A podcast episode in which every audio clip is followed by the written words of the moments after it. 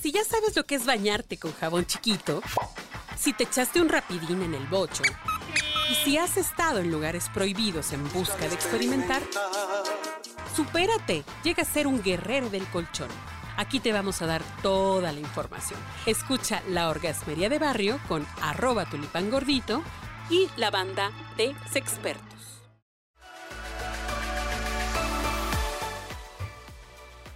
Queridísima banda orgasmera, pues regresamos a este tema de la gestión menstrual del- de la manchada, ¿no? Yo eh, eh, también me decía mi tía, dejaste tu floresota en la, en la cama, pues es Sí. que sí pasaba que, que, que dejabas tu flor. Pero para los que no fuimos a la escuela. Ah, ok. ay, para los que no fueron a la escuela, la gestión menstrual. Todo lo que significa gestión menstrual es eh, utilizar o emplear aquellos dispositivos que nos van a hacer cuidar, Útiles, ajá. eh, útiles para eh, controlar o, o manipular el flujo menstrual. O sea, tampones, bueno, las toallas Las femeninas, toallas, tampones, Esponjas amarillas. esponjas, ahora que son las bragas menstruales o los calzones menstruales, Las copas las menstruales. copas, ahora hay discos. Entonces, todo eso que nos, que nos dicen que, que hay que utilizar para que pues no andemos pues Con, sacando ahí el fluido, ¿no? Aunque sabes que hay un, hay un movimiento de mujeres que dicen, no, no, no tendríamos por qué estarlo controlando, tendríamos que estar, tendríamos que estar menstruando y andar manchadas ahí con nuestro pantalón rojo ahí escurriendo. Pero si yo en un árbol, me voltean a ver feo. Oh, Es que, pues es que son, son posturas, pues son, y son válidas, y son válidas. Son válidas, son válidas. Mira, hay un tema inclusive que decían, es que los hombres no están acostumbrados a ver la sangre. No es a los hombres a los que deberían de mandar a la guerra, es a las mujeres a las que deberían de mandar a la guerra, porque las mujeres saben controlar la sangre. sangre. Fíjate nomás eso.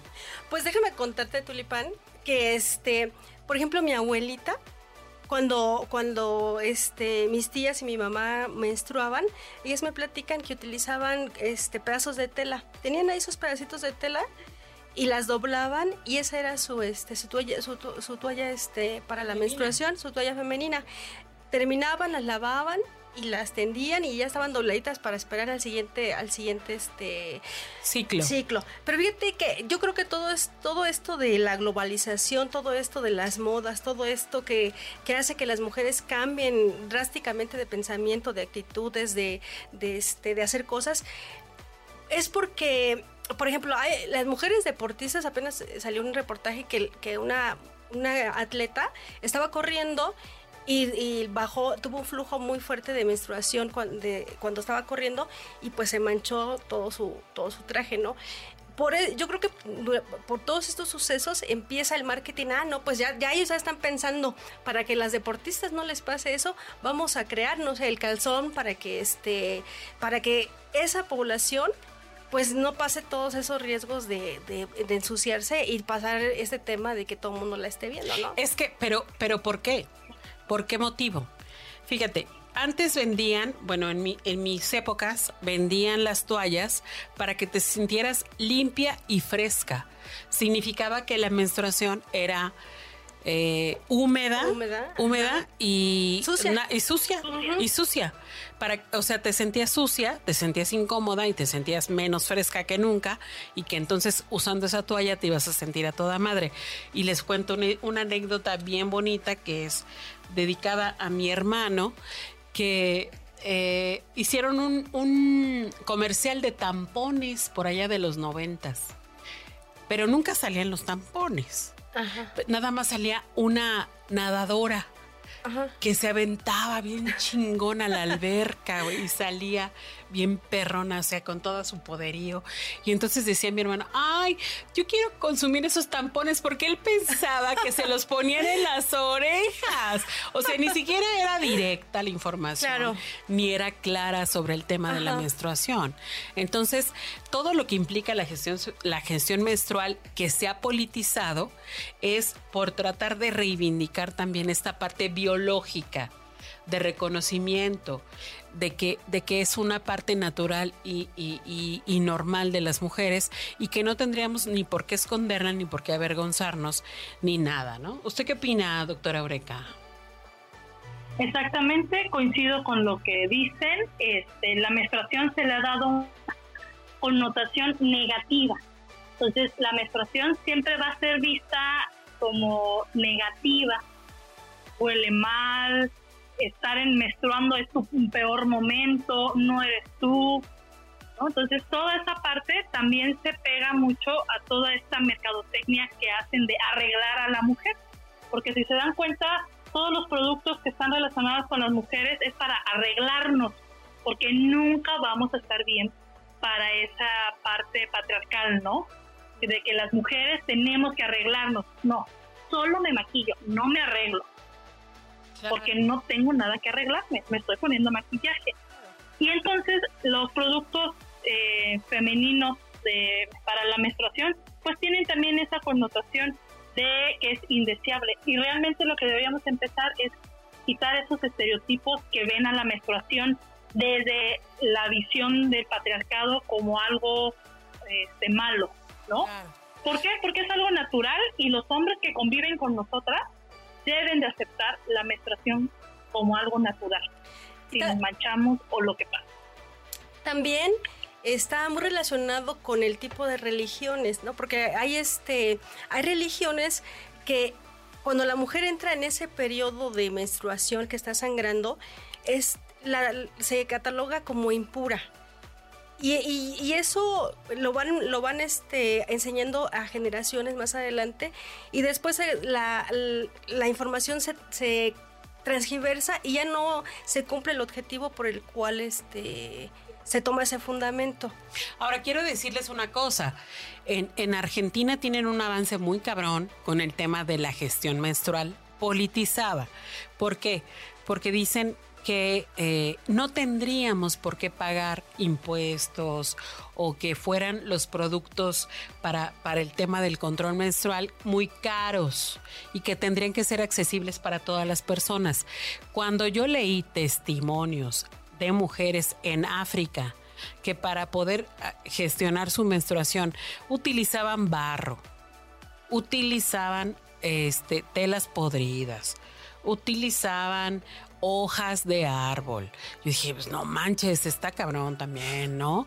O sea, eso no hace tampoco que sea muy sano y que sea algo que tú digas, espero y me parece bonito. Pues no, porque resulta ser un problema, ¿no? Y caro. Y caro, además. Ah, eh, fíjate que en, algunos colegios, para las, las, niñas que eh, van a iniciar la menstruación, ya, les, ya se les habla de qué es la menstruación, qué es lo que les va a pasar. Y ellas lo esperan, las niñas lo esperan, pero ya como algo más, este, más light. Y en su, en su mochila les hacen que traigan su, este, su toalla, su, su toallita, este, para que cuando llegue ese momento estén preparadas. Y eso es bonito porque es otra forma también de, este, de, cambiar esa visión de, esa de la menstruación en las, en las niñas, en las chicas. Por eso, mira, yo celebro que haya muchas maneras de controlar o de gestionar la menstruación.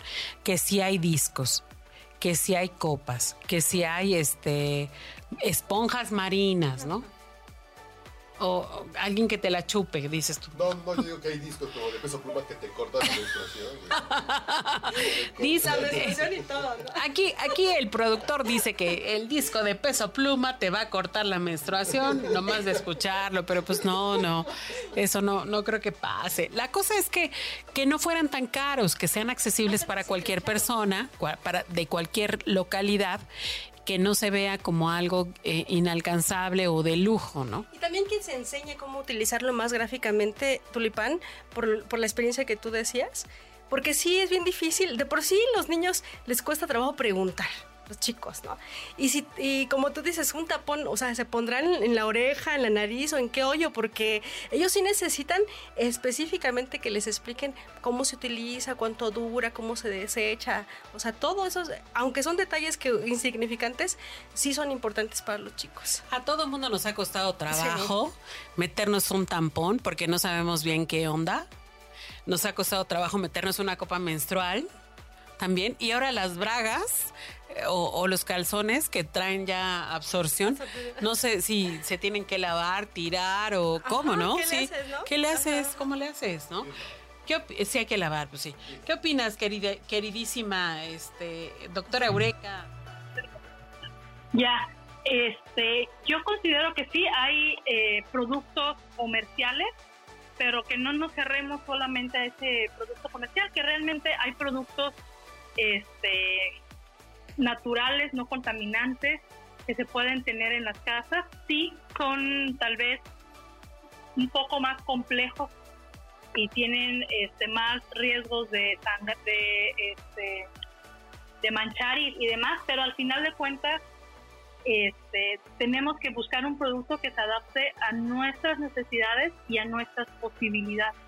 Y sí es un derecho que se está buscando eh, a nivel mundial y que México está empezando ya con esa iniciativa de garantizar el acceso a los productos que son de higiene eh, de las mujeres y que se deje de comercializar en el costo, ¿no? Que se haga más accesible. Pero yo creo que también deberíamos de voltear a otras opciones que hay, que realmente desde hacer bolita el papel de baño y utilizarlo es una opción muy puntual de urgencia y que funciona. ¿no? Eh, las toallas, como bien decía Jane, este, igual mi mamá me comentaba cómo se hacía con las toallas. Te daban, comprabas la tela de toalla, la recortabas, usabas, hacías la compresa que se adaptaba a tu este, tamaño, a tu cuerpo, te la colocabas, llevabas tu otra este, compresa guardada y ya acabas de usarla, la guardabas en, mochila y luego llegabas y lavabas tu, tu ropa y la colgabas y era algo natural, nadie lo veía como sucio. Actualmente esta parte, de hecho todos los comerciales giran alrededor de que no huelas, que, que estés fresco, que no, este, que no vayas a contaminar al de al lado, tu ropa y, y demás. Pero en realidad pues hay que normalizar que las mujeres menstruan, que manchamos camas, que se mancha nuestra ropa, que todo, y esa colectividad que te proteja, oye, estás manchada, ten, te presto mi sudadera, oye, ten esta playera, cámbiate, y Sí, que lo veamos natural solidaridad. y no en burla. Claro. Esa solidaridad nos falta, ¿no? O sea, Hay que, hay que fomentarla y desde aquí le, la impulsamos, ¿no? Queri- queridísimas especialistas. Nos vemos en otro siguiente episodio. Muchísimas gracias, doctora Eureka. Muchísimas gracias, Jane de la Selva, por esta eh, sabiduría. Y ya saben, a manchar las sábanas, como debe ser.